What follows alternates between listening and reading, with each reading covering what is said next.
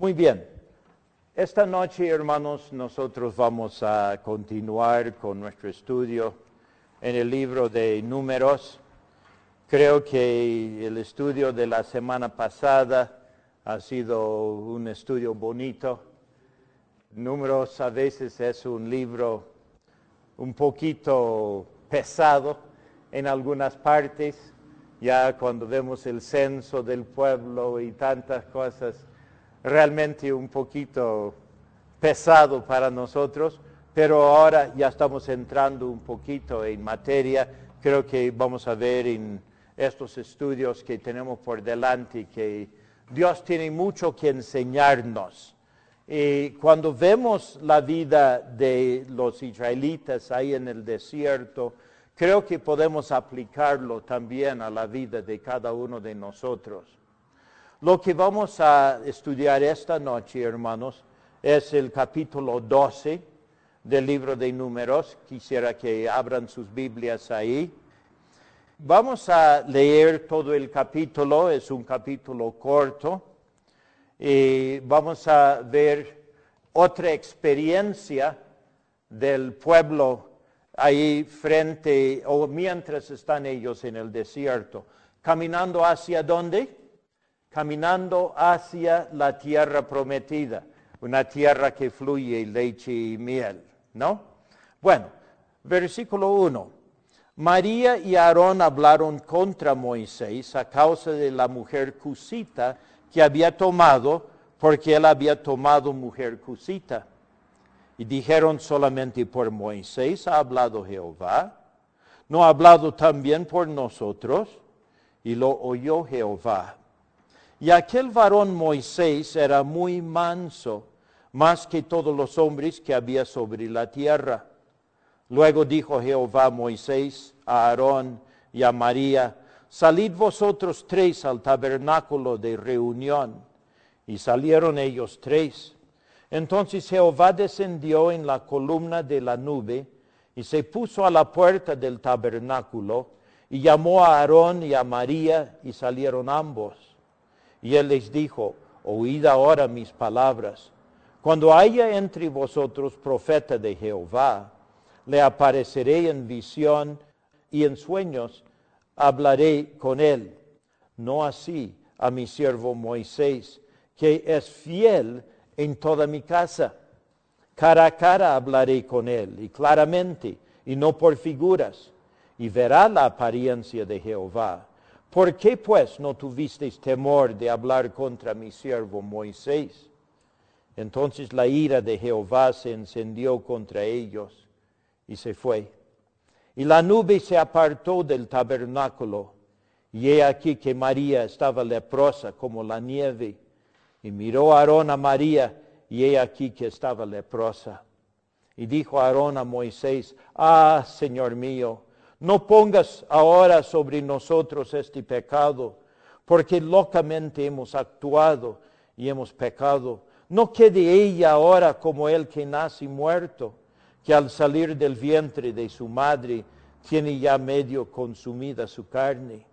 Entonces Moisés clamó a Jehová diciendo, Te ruego, oh Dios, que la sanes ahora.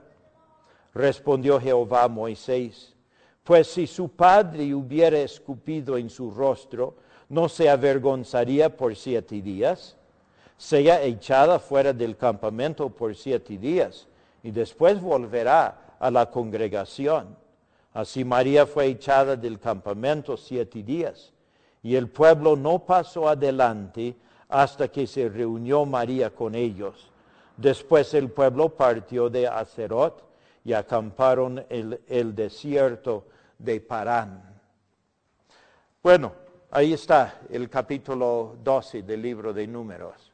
¿Qué es lo que había pasado, hermanos, en el capítulo anterior? ¿Se acuerda? Todo el pueblo estaba llorando porque no tenían carne. A pesar de que tenían el maná que Dios les proveía todos los días suficiente para comer, Dios les proveía de agua Dios estaba con ellos, pero había un descontento dentro del corazón de ellos. Y vemos acá de que Moisés bueno, clamó a Dios en esta situación. Él se sentía agobiado por el peso de la dirección del pueblo, pero ahora tiene él otra prueba. Dios había solucionado el problema de la carne, sin embargo, ahora tiene otro problema. Y hay dos acusaciones que hacen María y Aarón contra Moisés. Ustedes, hermanos, ¿se acuerdan quiénes son María y Aarón? Son los hermanos de Moisés, ¿no es así? ¿Se acuerda de María que cuando ellos partieron del Mar Rojo, cuando ya Dios había traído al pueblo ya a esta banda donde estaban ellos, los egipcios habían muerto en el mar, ellos, un pueblo liberado, y María toma un pandero y va con las mujeres en danzas, ya alabando a Dios, bendiciendo al Señor por lo que Él había hecho, ¿no? Y entonces ella se sentía una lideresa, podríamos decir, en cierto sentido, ella decía, Dios también habla por mí, Dios también actúa en mi vida, es lo que está diciendo ella. Creía que tenía ciertos derechos en cierto sentido sobre Moisés. ¿Se acuerda? Creo que era ella la que cuando Moisés era niño lo iban a matar y Moisés estaba ahí en su arquilla, ahí en el agua, y entonces viene la princesa, ve el arquilla, dicen que lo traigan a ella, traen el arquilla a ella y la abre y ve un niño. Moisés llora y entonces su hermanita viene corriendo y dice, señorita, señorita, ¿no quieres una mujer para que le dé pecho al niño? O sea que ella también ha sido utilizada por Dios en ese momento. Creía que tenía ciertos derechos. ¿Ya? Ahora, tenemos a Aarón. ¿Quién es Aarón? Aarón era él quien hablaba a Faraón de parte de Moisés. Moisés recibía la voz de Dios, ya, y Aarón hablaba con Faraón, y era él quien este, era profeta hacia Faraón, podríamos decir, habiendo Moisés recibido el mensaje de Dios. Y ahora ¿qué es él? Es sumo sacerdote. Ya es sumo sacerdote. Entonces él también dice, bueno, yo también tengo derechos, es lo que piensa él. Pero comienzan, hermanos, no a actuar en el nombre de Dios, ya no a actuar como Moisés estaba actuando en intercesión, en guiar al pueblo, sino más bien se ponen en contra de Moisés. Y comienzan a ver defectos dentro de Moisés. ¿Ya? O quieren encontrar alguna cosa con que acusarle. Hermanos, cuando nosotros a veces nos sentimos en cierto sentido marginados, siempre buscamos defectos en otra persona. Ya queremos de que la otra persona nos mire, o sea que queremos en cierto sentido serrucharle el piso, ¿no? Quitarle su lugar ya del otro. Y esto es lo que estaban haciendo ellos. ¿Qué encontraron en Moisés? En primer lugar, hermanos, él había tomado una mujer cusita. Ahora, tenemos que decir que es cierto, dice, de que era cierto que él había tomado una mujer cusita. Ahora, ¿qué quiere decir cusita, hermanos? ¿Se acuerda de que Cus era uno de los hijos de Cam, hijo de Noé? ¿Ya? O sea que este, la otra mujer de, de Moisés era Madianita, Séfora, ¿no es así? Séfora era Madianita. ¿Quiénes eran ¿Quién era Madián?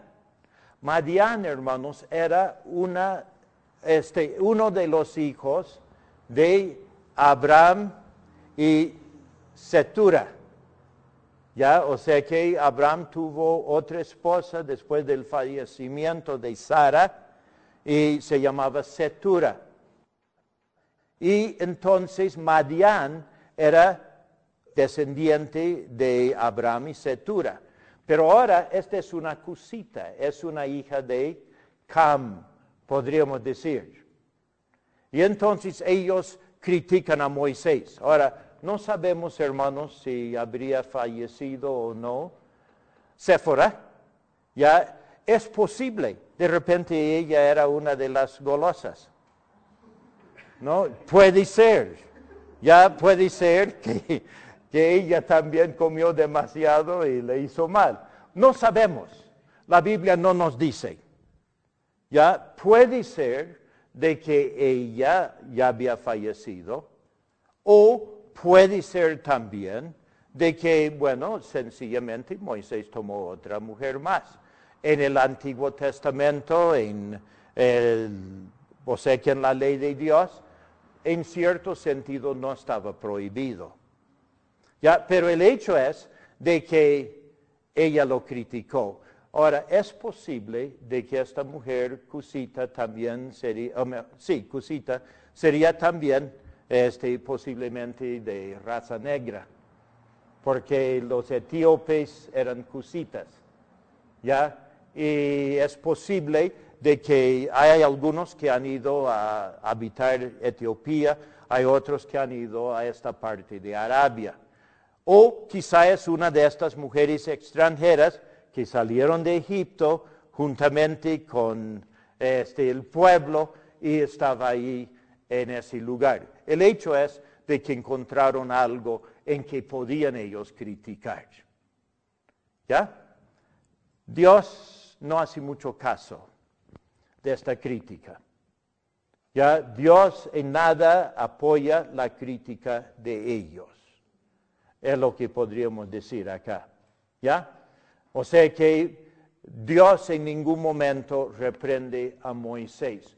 No sabemos, hermanos, qué era la situación de veras. Pero vemos de que Dios en ningún momento le critica a Moisés. Ahora, ¿qué era la otra cosa? Y eh, la otra cosa creo que es lo que más este, se trata acá en este momento y es el versículo 2. Dice, y dijeron, solamente por Moisés ha hablado Jehová, no ha hablado también por nosotros. ¿Ya? ¿Se acuerda? Moisés había llamado a los setenta ancianos para que fueran ahí a la puerta del tabernáculo de reunión y estaban ahí, parece que no consultó con Aarón, no consultó con María y ellos estaban ahí eh, y parece que se sienten un poco celosos. Ah, estos nos van a reemplazar a nosotros. De repente es lo que dicen ellos. Este Moisés, él es el único que recibe instrucción de Dios. Nosotros también somos profetas de Dios. Es lo que dicen ellos. Y vemos de que tienen un celo dentro de su corazón. ¿Ya? Bueno, ¿qué es lo que pasa? Versículo 3, ¿qué es lo que nos dice respecto a Moisés? Dice, y aquel varón Moisés era muy manso, más que todos los hombres que había sobre la tierra. Hermanos, parece que Moisés hace oído sordo a todas estas críticas. Parece que no, no deja de que le afecte mucho. Ya dice que él es manso. Entonces quiere decir de que no deja de que estas críticas entren al corazón de él. ¿Ya? Quiero más bien, hermanos, que veamos nosotros algunos salmos y quizá podríamos ver eh, alguna de la situación ahí. Primeramente el Salmo 38 y el versículo 12. 38, versículo 12. Y el salmista dice, esto no se refiere directamente a Moisés acá, pero creo que lo podemos aplicar a esta situación.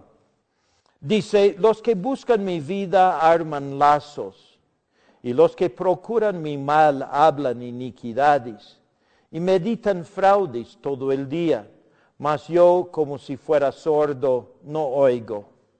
Y soy como un mudo que no abre la boca. Soy pues como un hombre que no oye, y en cuya boca no hay reprensiones porque en ti, oh Jehová, he esperado. Tú responderás, Jehová Dios mío. Dije, no se alegren de mí cuando mi pie resbale, no se engrandezcan sobre mí. ¿En quién estaba confiando Moisés, hermanos? Estaba confiando en Dios. Él parece que con buena conciencia estaba andando delante de Dios las personas estaban buscando acusaciones sin causa contra él y él encomendaba la cosa a Dios. Dice, en vez de estar defendiéndome, en vez de estar reprendiéndoles a ellos, lo dejaba pasar por alto. Pero hermanos, Dios no lo hizo pasar por alto.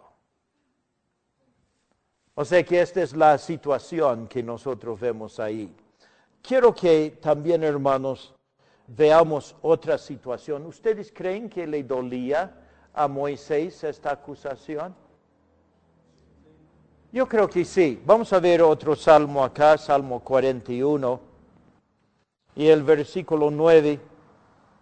Y acá sí, más bien, hermanos, se refiere al sufrimiento que tenía el Señor Jesucristo. Pero dice acá, Salmo 41, versículo 9, aún el hombre de mi paz, en quien yo confiaba, el que de mi pan comía, alzó contra mí el calcañar. Se refiere, hermanos, a Judas.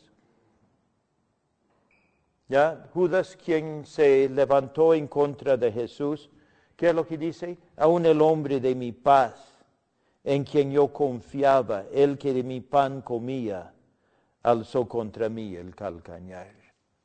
¿Le dolía a Jesucristo, hermanos, de que uno de sus mismos discípulos le traicionara? Sí le dolió. Dolió a Moisés de que sus hermanos también le estuviesen acusando, criticando. Yo creo que sí, hermanos. Pero, ¿cuál es la contestación de Moisés? No, no, no lo considera, no lo toma en cuenta. Él no va a defenderse a sí mismo. ¿Sabe, hermanos, en cuanto a Moisés? Él, en cuanto a sí mismo, era muy manso, nos dice las escrituras. ¿Ya? Pero cuando era la gloria de Dios, cuando era para la gloria de Dios, entonces ahí sí era celoso por la gloria de Dios en defenderse a sí mismo, él era manso. En cuanto a la gloria de Dios, él quedaba para la gloria de Dios. Él buscaba exaltar el nombre de Dios. Y creo que esto también es lo que deberíamos de hacer nosotros, hermanos. Ya buscar siempre la gloria de Dios. ¿Se acuerdan, hermanos? En el capítulo anterior, ¿qué es lo que hemos visto? Capítulo 11 de Números cuando Josué vino corriendo diciendo, Moisés, están profetizando en el campamento, impídalos Moisés. ¿Qué es lo que decía Moisés? ¿Tienes tú celos por mí? ¿Ya? ¿Tienes celo por mí? No.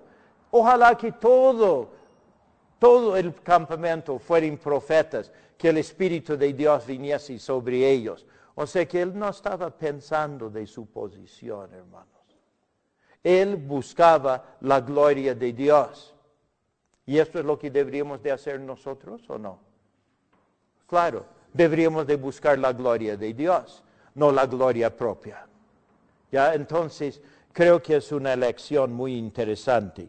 Ahora, quizá, hermanos, el Salmo 109 y el versículo 3, podríamos ver ahí también, otra vez refiere a los sufrimientos de Jesús pero podemos aplicarlo a esta misma situación.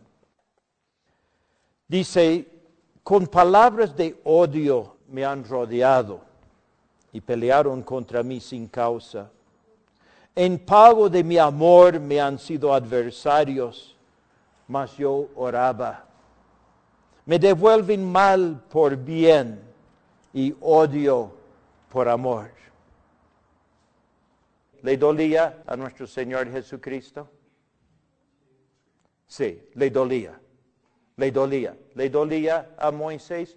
Indudablemente que le dolía también, pero se callaba. Se callaba. Ya lo dejo en las manos de Dios. Él va a solucionar este problema. ¿Y así fue, hermanos, o no? Así fue. Ahora, hermanos, quizá aplicándolo a nuestras vidas. ¿La mansedumbre es una buena característica en nosotros o no? Si podemos ser mansos, ¿es, es bueno? Sí, yo creo que sí. Bueno, volvemos otra vez a Números capítulo 12 y vamos a ver la intervención de Dios acá en el versículo 4. Dice, luego dijo Jehová a Moisés, a Aarón y a María, Salid vosotros tres al tabernáculo de reunión. Y salieron ellos tres. Si ustedes se acordarán, hermanos, en otra oportunidad hemos preguntado en nuestras hojas si Dios hablaba a, Aarón o hablaba solo a Moisés. Y se acuerda de que cuando Dios hablaba y daba sus mandatos, entonces Él hablaba a Moisés y Moisés lo comunicaba a Aarón y a María y a las demás personas. ¿No es así? En este caso Dios habla a los tres. Dios ya no va a poner a Moisés en el lugar de defenderse. Dios mismo habla a los tres y dice a María, a Aarón y a Moisés, todos ustedes vayan al tabernáculo de reunión y salieron ellos tres. ¿Ya?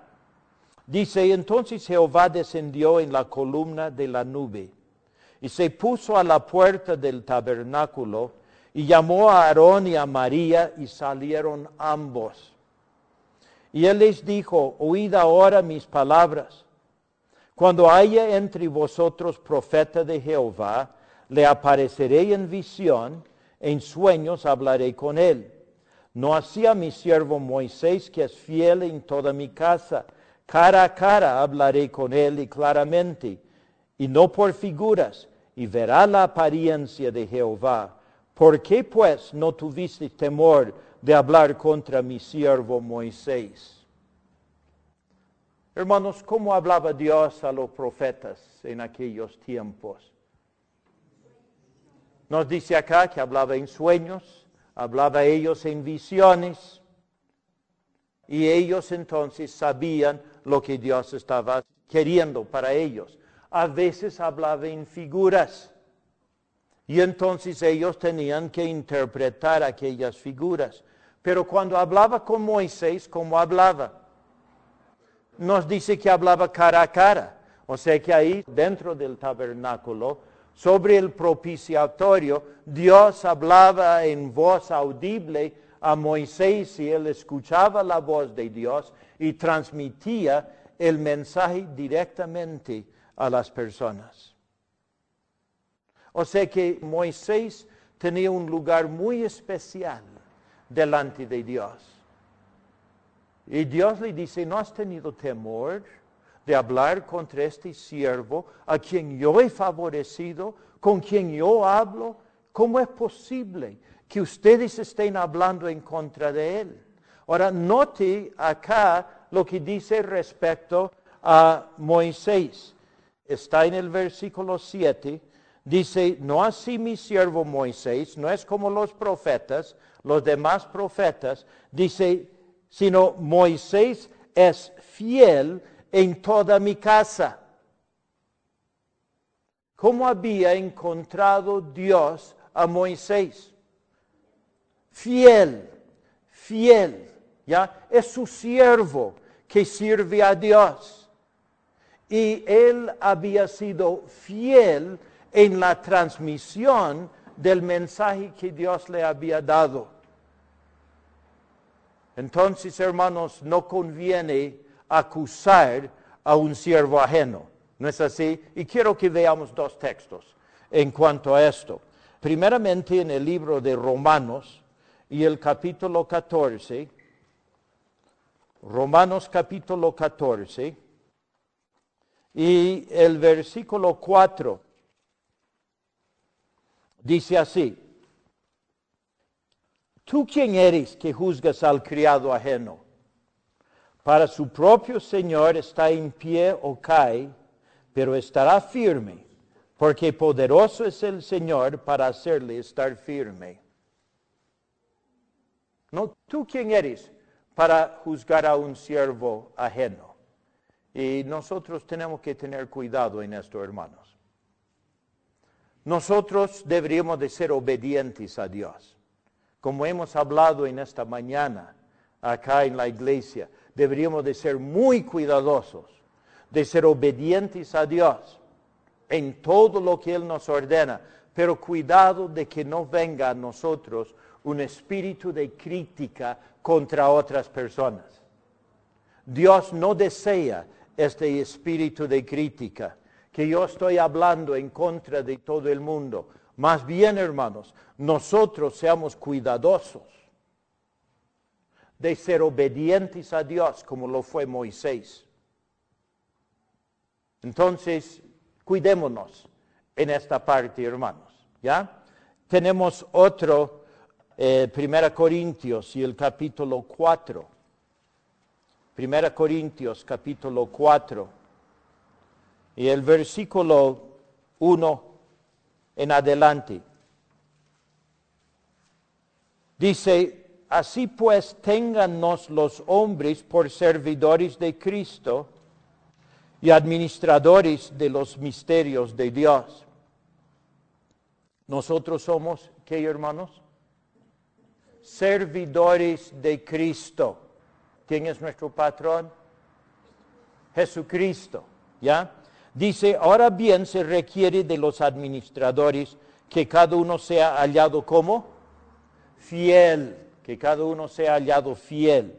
Yo en muy poco tengo que ser juzgado por vosotros o por tribunal humano, y ni aún yo me juzgo a mí mismo, porque aunque de nada tengo mala conciencia, no por eso soy justificado, pero el que me juzga es el Señor. ¿Quién nos va a juzgar? El Señor nos va a juzgar de nuestra fidelidad a Él, ¿no? Versículo 5. Así que no juzguéis nada antes de tiempo, hasta que venga el Señor, el cual aclarará también lo oculto de las tinieblas y manifestará las intenciones de los corazones, y entonces cada uno recibirá su alabanza de Dios ya que usted es siervo de Dios, Dios es el que le va a dar su alabanza en aquel día. Entonces, mucho cuidado, hermanos. Mucho cuidado de que nosotros no estemos acusando a otros siervos de Dios, no estemos chismeando, murmurando el uno contra el otro, sino más bien cuidemos cada uno de nosotros de estar obedeciendo a Dios con todo nuestro corazón. Ya es necesario que el siervo de Dios sea hallado fiel. Ahora, en el caso de Moisés, ¿era fiel? Era fiel en toda su casa, nos dice la palabra del Señor. Moisés tenía la responsabilidad de guiar el pueblo de Dios, de transmitir su mensaje a toda la nación de Israel. Y entonces Moisés era cuidadoso en ello. ¿no? Él buscaba de que la gente obedeciera claramente lo que Dios decía. Ya en la mañana hemos hablado un poco acerca de esto. Y quizá vale la pena, hermanos, solamente repasar un poquito esto. Eh, Éxodo 39 Dice en el versículo 42, dice, en conformidad a todas las cosas que Jehová había mandado a Moisés, así hicieron los hijos de Israel toda la obra. Y vio Moisés toda la obra y he aquí que la habían hecho como Jehová había mandado y los bendijo. O sea que él estaba ahí supervisando para ver si es que la obediencia a Jehová había sido perfecta.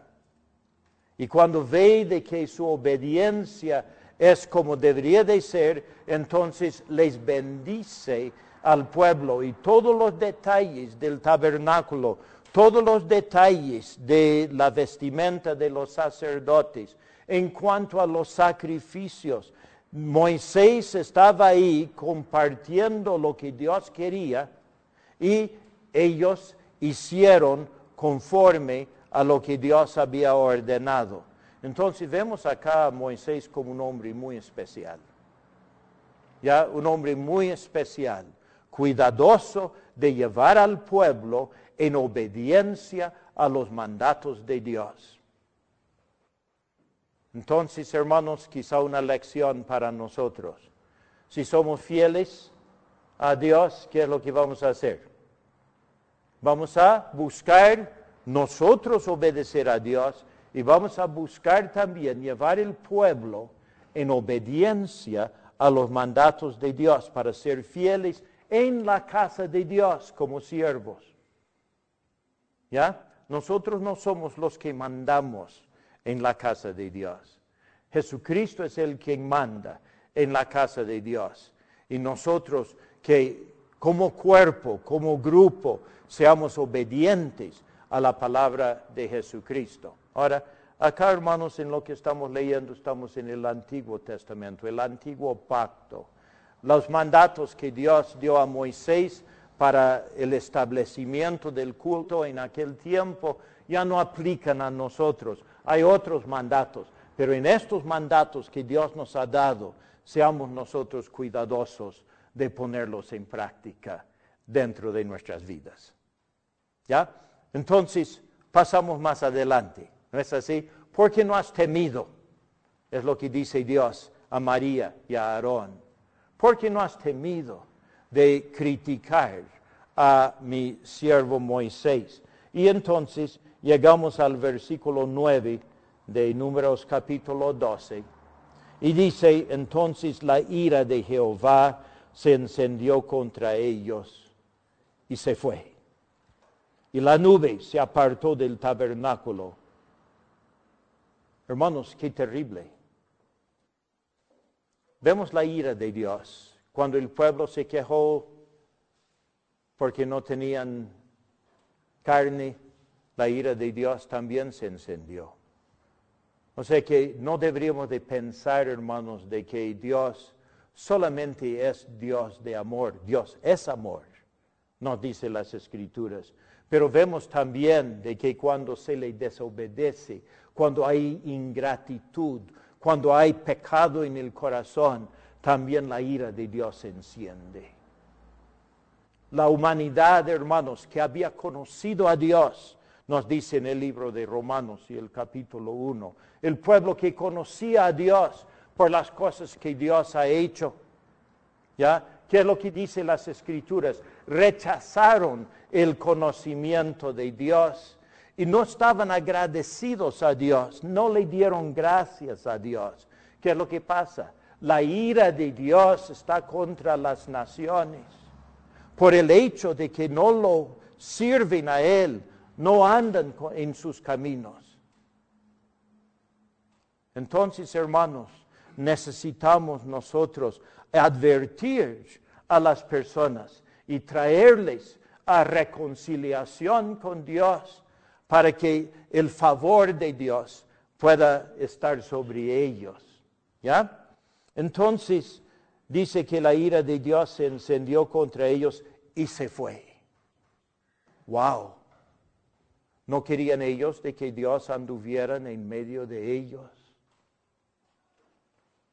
Dice que la columna de nube que estaba ahí a la puerta del tabernáculo de reunión se ha removido, se ha ido símbolo de la falta de favor de Dios para con ellos. O sea que, ¿cómo podía Dios estar en medio de ellos con estas actitudes dentro de sus corazones?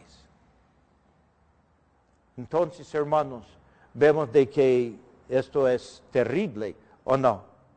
Y además de esto, y he aquí que María estaba leprosa como la nieve. Y miró a Aarón a María y he aquí que estaba leprosa. ¿Se acuerda lo que tenían que hacer con los leprosos? Tenían que botarlos del campamento. No podían estar dentro del campamento. Y ahí está María, probablemente la instigadora de estas críticas. Ella está ahí y Dios dice, ya, mi presencia se aparta y ahora tú también tienes que estar fuera del campamento. Si yo voy a estar viviendo en el campamento, tú no puedes vivir en el campamento. Entonces, nosotros vemos acá, eh, versículo 11, y dijo Aarón a Moisés, ah, Señor mío, no pongas ahora sobre nosotros este pecado. Ahora, ¿Moisés estaba poniendo sobre ellos este pecado? No. Moisés no había hecho nada. Moisés era manso. Pero Dios salió en su defensa. No, no es culpa de Moisés lo que está pasando, es culpa de ellos. Por la desobediencia, por la insatisfacción, el descontento, el celo que tenían en sus corazones de ellos. ¿Ya? Y dice, porque locamente hemos actuado y hemos pecado, menos mal que reconoce su pecado. ¿Vale la pena reconocer el pecado, hermanos? Y no solamente dice María ha pecado, dice locamente hemos hecho. Nosotros hemos pecado, hemos hecho mal. hermanos, nosotros cuando hemos pecado contra Dios, conviene confesarlo. Conviene venir delante de Dios y decir, Dios, he hecho mal, he dejado que mi carne me arrastre por un mal camino. Señor, perdóname. ¿Ya? Y dice en el versículo 12, no quede ella ahora como el que nace muerto, que al salir del vientre de su madre tiene ya medio consumida su carne. O sea que él pensaba, como sumo sacerdote, tenía él que mirarla y echarla del campamento, ¿no? Era su responsabilidad declararla inmunda. ¿Ya? Y para ser limpia tenía que declararlo él como sumo sacerdote. Entonces también había un peso fuerte sobre él. Dice, yo también he participado en este pecado. Ahora, versículo 13. Entonces Moisés clamó a Jehová diciendo, te ruego Dios que la sanes ahora. Moisés sirve de qué? Otra vez intercesor. Ya, a pesar de que ellos habían pecado contra Moisés, vemos siempre a Moisés, este hombre manso, este hombre que clama a Dios por el pecador. Y aunque era su hermana que le había ofendido, no está guardando resentimiento en su corazón, sino clama a Dios, Dios, sánala ahora. ¿Dios le sana al instante o no? ¿Qué es lo que dice? Respondió Jehová a Moisés, pues si su padre hubiera escupido en su rostro, no se avergonzaría por siete días. Sea echada fuera del campamento por siete días y después volverá a la congregación y la tuvieron que echar del campamento o sea que Dios la perdonó o no. Yo creo que sí. Creo que después de su arrepentimiento Dios la ha perdonado. Moisés ya la había perdonado, ¿no es así? Pero a veces, hermanos, el pecado nuestro, aunque recibimos el perdón de aquel pecado, a veces tiene consecuencias ahora. ¿No es así? Consecuencias eternas, hermanos, si está perdonado está perdonado, está limpio la persona delante de la presencia de Dios. Pero hay que pasar la vergüenza, dice Dios. de este pecado. No piense de que vas a estar así, que se puede pecar y bueno, no pasa nada. Dios es perdonador, no pasa nada. Es lo que dicen algunos. Hermanos, ¿qué es lo que vemos acá? Sí pasa algo. Dios dice hay que tener vergüenza del pecado. Hay que hacerse ver de que es malo lo que has hecho. Y entonces ella queda fuera del campamento durante una semana. Y versículo 15 dice, así María fue echada del campamento siete días. Y el pueblo no pasó adelante hasta que se reunió María con ellos. Hermanos, cuando pecamos estorba el andar del pueblo de Dios o no? Sí, hermanos, el pueblo estaba encaminándose hacia dónde? Hacia la tierra prometida que fluye leche y miel. Pero por este pecado, el pueblo quedó detenido todavía durante una semana más. O sea que ahí, pasando el desierto, todavía una semana más, sin poder proseguir en el viaje hacia esta tierra prometida. Hermanos, pensemos ahora también, si hay pecado en nuestro medio, va a ser un estorbo a la vida de toda la congregación, va a afectar nuestro testimonio con la gente de afuera. Vamos a ver de que los corazones de la gente se vuelven más duros por causa de nuestras deficiencias. Sí, hermanos. Sí, y por lo tanto necesitamos temer el pecado, no permitir que este pecado esté en medio de nosotros, para que nosotros podamos marchar adelante en victoria, con corazones limpios, unidos en este propósito de traer gloria al nombre de nuestro Señor Jesucristo. ¿Ya? Que Dios nos ayude, hermanos, en estas cosas. Bueno, versículo 16. Después el pueblo partió de Acerot y acamparon en el desierto de Parán. Entonces ya después que María vino, ya comenzaron otra vez a caminar hacia la tierra prometida. Hermanos, creo que el capítulo está lleno de lecciones, ¿o no? Que son dos cualidades que vemos acá en este capítulo que deberíamos de imitar. Tenemos la mansedumbre. ¿Ya? ¿Qué más tenemos?